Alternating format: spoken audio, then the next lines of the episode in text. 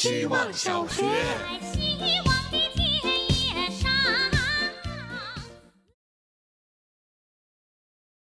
大家好，我是小仙君。天气转冷，周末的时候，妈妈把棉被拿了出来，在秋日的阳光底下晒了一整天，打算给我换一床被子。套被套的时候，她拿出了一件粉色的被套，是我自己不久前买的床上用品四件套之一。四件套名为“丛林派对”，被套表面印有精致的碎花卡通小动物。我说为什么要用这件？冬天应该用那件大红色的被套。我说的那件是指我从大学期间就开始用的被套，朴素的几何图案，大面积的红色，熟悉的棉料质感。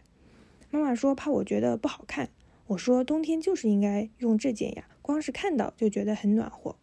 温度不仅仅和棉被的厚度有关，还和颜色、触觉引发的一系列记忆有关，而记忆不仅仅藏在大脑里，也藏在身体的各种感官里。再精致的图案也抵不过对旧物的信赖。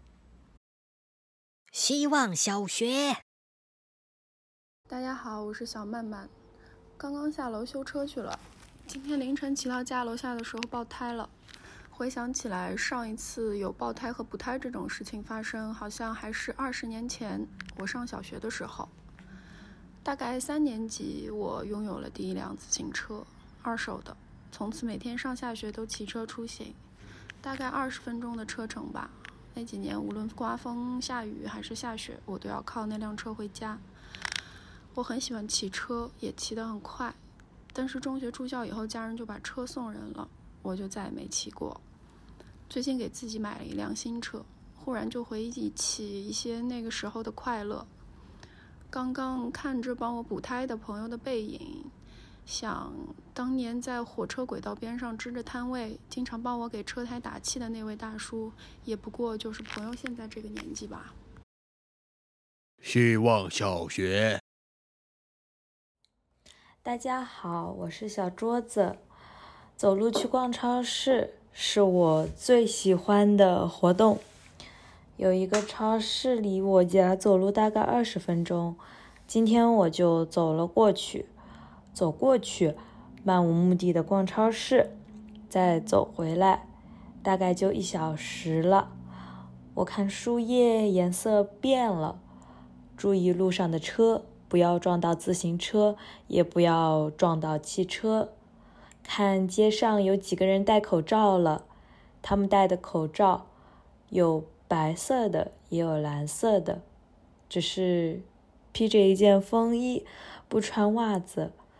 我发现有些东西卖完了，有些东西在打折，纠结一会儿，最后我拿着两盒豆腐回家了。希望小学。大家好，我是小彪彪，朋友推荐的十月新番《国王排名》，抽空的时候看了一眼，立刻被他吸引住了。主角是一位又聋又哑的小王子。无助、弱小、可怜是他的标签。他的梦想是成为最伟大的国王。片中集齐了童话故事中标志性的脸谱化角色：早逝的母亲、争强好胜的兄弟二王子、刻薄的后妈。让我为之动容的一个点是，后妈得知亲儿子二王子要和主角决斗的时候，第一反应是兄弟间还打架，真是愚蠢。后妈的格局瞬间大了起来，人物也有了厚度，其他角色也是如此。主角的剑术老师对二王子也很是惜才，二王子的老师御蛇者也会教大王子保命技能。这是一个关于爱与勇气的故事，推荐给大家。希望小学。